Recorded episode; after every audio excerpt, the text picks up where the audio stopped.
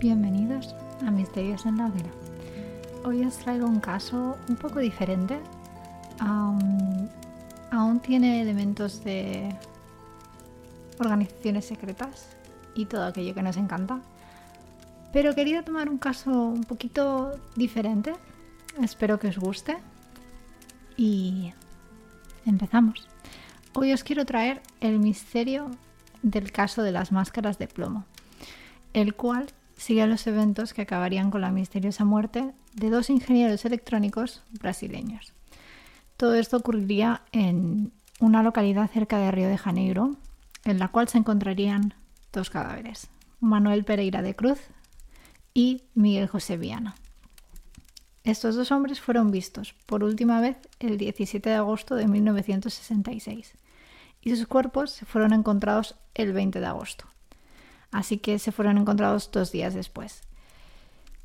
Teniendo en cuenta que hacía mucho calor, es agosto en Brasil. pero la causa de su muerte nunca llegó a ser determinada y este caso envuelve el descubrimiento de los dos cuerpos en una de las colinas que se encontraban en los alrededores de Río de Janeiro. Pero vamos al principio y donde empezó todo. Todo empezó el 20 de agosto de 1966, cuando un niño que estaba jugando en la zona se encontró con los dos cuerpos y eh, se avisaron a las autoridades. Aunque estas autoridades no pudieron llegar al cuerpo hasta el día siguiente. Y cuando por fin consiguieron llegar a esa colina, se encontrarían con un misterio que hoy en día sigue siendo eso, un misterio. Los cuerpos se encontraban uno al lado del otro. Los dos estaban cubiertos por, hierba y los dos iban vestidos con, un, traje. Iban bien vestidos, pero los dos llevaban unas especies de máscaras de plomo y chubasqueros. Lo interesante para la policía fue que no encontró ninguna marcas ni en los propios cuerpos ni en el alrededor. No había nada al alrededor que indicara que había habido algún tipo de altercado. Y lo único que se encontró cerca de ellos fue una botella de agua vacía y una especie de saco mochila con dos toallas mojadas. Aunque bueno, se encontró algo más. Se encontró un pequeño cuaderno con instrucciones que decían 16-30 horas está local determinado. 18, 30 horas. Ingerir cápsulas. Después, proteger cara con máscara y esperar la señal. Vosotros os debéis estar pensando como yo quién eran estos hombres, eh, porque cuando lees el caso eh, los ves como trabajadores de oficina y piensas, ¿por qué se tienen que tomar pastillas? ¿Por qué tiene que ser a las 18.30? ¿Por qué llevan chubasqueros y dos toallas? Son como muchas incógnitas. Pues bien, Manuel y Miguel, como os decía antes, eran dos electricistas que residían en un pequeño pueblo cerca de Río de Janeiro. Y eh, eran dos hombres comunes y normales que vivían una vida llana y simple hasta lo que la policía pudo encontrar. Aunque obviamente había mucho más eh, escondido en ello. La policía eh, consiguió reseguir los pasos de los dos hombres los días previos a la muerte. Em, todo empieza el 17 de agosto, cuando los dos em, salen del pueblo juntos y van con la intención de comprar materiales para, para su trabajo. Se suben a un autobús a las 2.30 de la tarde y según las evidencias, los chubasqueros los compran en el pueblo donde llegan para comprar también los materiales. Este pueblo se llama Niterói. Y posteriormente también se fueron a una cafetería local donde pidieron una botella de agua. Cuando se interrogó a la dueña del bar, esta describió a los dos hombres como callados y nerviosos. Y se fijó que uno de ellos no paraba de, de mirar su reloj. Curioso es que no pagaron la botella de agua, sino que dejaron una nota, la cual eh, la policía consiguió de la dueña del bar, en la cual ponía que volverían más tarde para pagar con la misma. Esto es algo que quizá no es, no es, nada común aquí, pero em, Pero me imagino que allí, sobre todo en los 60, pues si tú dejabas una nota diciendo más tarde vendré a pagarte, esperabas que más tarde te vinieran a pagar. Lo cual abre la pregunta lógica ¿no? en, el seguimiento que sería, bueno, eh, encuentras dos cuerpos, pues les haces autopsias, ¿no? Para encontrar la causa de la muerte.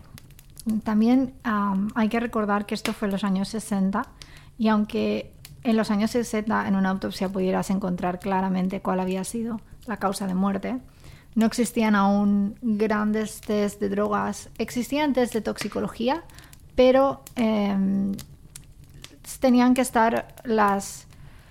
Todas las variantes tenían que ser muy buenas para que se pudieran realizar estos tests de toxicología de sustancias y, eh, por ejemplo, aún el ADN estaba en estados muy iniciales en aquella época. Pero la conclusión es que en realidad nunca se encontró nada. No había lesiones visibles en los cuerpos y por, la, por desgracia, como los cuerpos habían pasado, eh, se encontraron, técnicamente desaparecieron en el 17, se puede pensar que murieron el 17. Hasta tres días más tarde no se pudieron recuperar los cuerpos en agosto. Entonces, los eh, tejidos estaban demasiado descompuestos como para poder hacer pruebas de sustancias. Eso es algo que hoy en día sí que se podría hacer porque con una incluso el decaimiento del órgano podría demostrar y hay test de tóxicos que se pueden hacer incluso horas, días, semanas, meses después.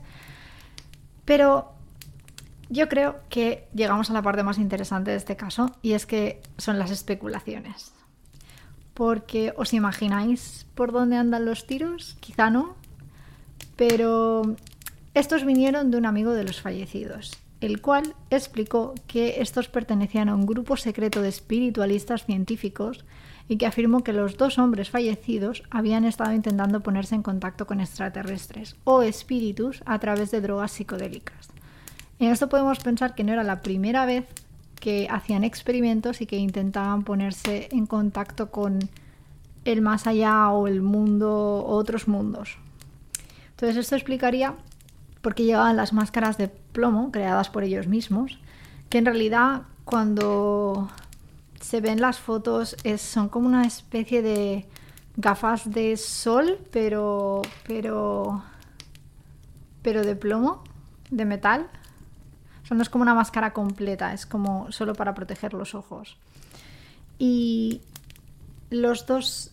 Em, claro, esto explicaría el por qué llevan las gafas de plomo, ¿no? Creadas por ellos mismos, ya que cuando se iban a encontrar con estos extraterrestres, eh, se produciría una luz cegadora y entonces esto le protegería a ellos y a sus ojos. Y quizá les dejaría ver mejor a los extraterrestres. Entonces, eh, también hay que destacar que los dos hombres eh, poseían una gran colección de literatura sobre espíritus en sus casas que fueron encontradas por la policía. Aunque esto no esclarece por qué necesitarían chubasqueros o toallas, una de las teorías es que podría tratarse de una muerte ritualística, teniendo en cuenta que formaban parte de una orden secreta, como lo habéis oído bien, tenemos orden secreta. Formaban parte de una orden secreta, em, técnicamente espiritualistas científicos, los cuales supongo que buscaban probar que los espíritus o los extraterrestres existían a través de pruebas científicas y em, podría ser que quisieran morir. Podría ser que, como formaban parte de esta orden secreta, pensaran en morir, pero realmente morirían solo ellos dos, ¿no? Seguramente habría más personas involucradas y al pensar que solo ellos dos hicieran el ritual es un poco extraño, como para contarla como teoría un poco más con peso. Aunque se puede tener en cuenta la teoría de la muerte como portal a otros mundos o dimensiones, y entonces tendría un poco más de validez que se hubieran suicidado para poder pasar a otro mundo. Eh, aunque en este caso no entendería muy bien el, uso, el uso de psicodélicos o, de tomarte una pastilla, pero bueno, Em, quiero decir, podrías hacerlo de muchas formas. aunque, si recordáis, ellos cuando van al bar dicen que van a pagar esa botella de agua. Así que ellos pensaban volver vivos. No pensaban ir a esa colina y morir. También tenemos que tener en cuenta que los dos entonces querían volver con, vida. Así que se declara la intención de que quizá la teoría sería de que intentaron contactar con vida extraterrestre, ya que además la colina en la cual se les encuentra em, había sido frecuentemente citada por gente por la aparición de ovnis. Habían habido muchas había visto muchas vistas de, de ovnis en esa colina. Entonces se podría especular que quizá se encontraron con extraterrestres y esto le costó la vida. También algunos rumorean que lo que realmente querían hacer era viajar en el tiempo. Sí, señores, viajar en el tiempo. Sinceramente, no, se puede saber por qué necesitarían toallas o chubasqueros. Ah, quizá querían estar preparados para cualquier tipo de tiempo, pero podría llegar a ser que hubieran utilizado algún tipo de... Lo extraño es que si, eh, si quieres viajar en el tiempo utilizarías algún tipo de máquina o quizá la pastilla que se tomaron era especial y entonces... No lo sé, señores, muchas teorías. pero como también os he comentado, antes como formaban parte de la secta espiritualista de científicos, hay que pensar en la parte espiritualista de esa orden. Entonces esto nos podría llevar a otra teoría, la cual sería que habría habido un intento de comunicación con el mundo espiritual. ¿no? Entonces, a través de un experimento que no les salió bien, eh, eh, podrían haber intentado contactar con otras dimensiones espirituales. Esto podría estar respaldado por lo que encontró la policía en casa de Miguel. Encontró un libro en su taller que tenía subrayados pasajes sobre una luminosidad intensa, eh, la cual se registra cuando se está lidiando con espíritus. Entonces esto explicaría quizá las máscaras de plomo también. Aunque aún así seguiría sin explicar los chubasqueros y las toallas. Porque las toallas estaban mojadas pero ellos llevaban chubasqueros. Entonces, es como, como un oxímoron las dos cosas juntas, ¿no? Entonces, yo creo que muchos, como cuando yo leí el caso, estaréis pensando, pues intentaron contactar con, el más allá, ¿no? Ya fuera el más allá en dimensiones o el más allá de las estrellas y pues sufrieron una sobredosis. Y mm, quizá pues esta es la realidad, ¿no?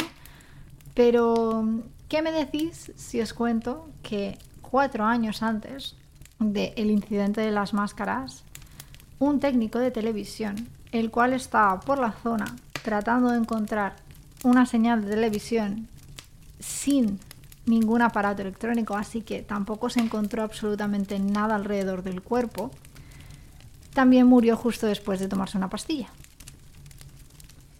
Quizá podría ser la misma pastilla o podría ser la misma secta o quizá podría tener algo que ver con la tecnología, porque en esta colina quizá podría existir em, torres de alta tensión en las cuales combinadas con tomarte una pastilla pudiera crear algún tipo de campo electromagnético entre tu cuerpo y las torres pero, claro, en este caso una autopsia hubiera sido como muy aclaradora, ¿no? De lo que, de lo que era. Pero, en realidad, amigos, quién sabe. La muerte de Manuel y Miguel permanece un misterio hasta hoy en día, sin resolverse. Así que mi único consejo es que si encontráis alguna nota que viene con una pastilla, tened cuidado porque quién sabe dónde podríais acabar. Espero que os haya gustado esta historia y nos vemos muy pronto aquí, en Misterios de la Hoguera.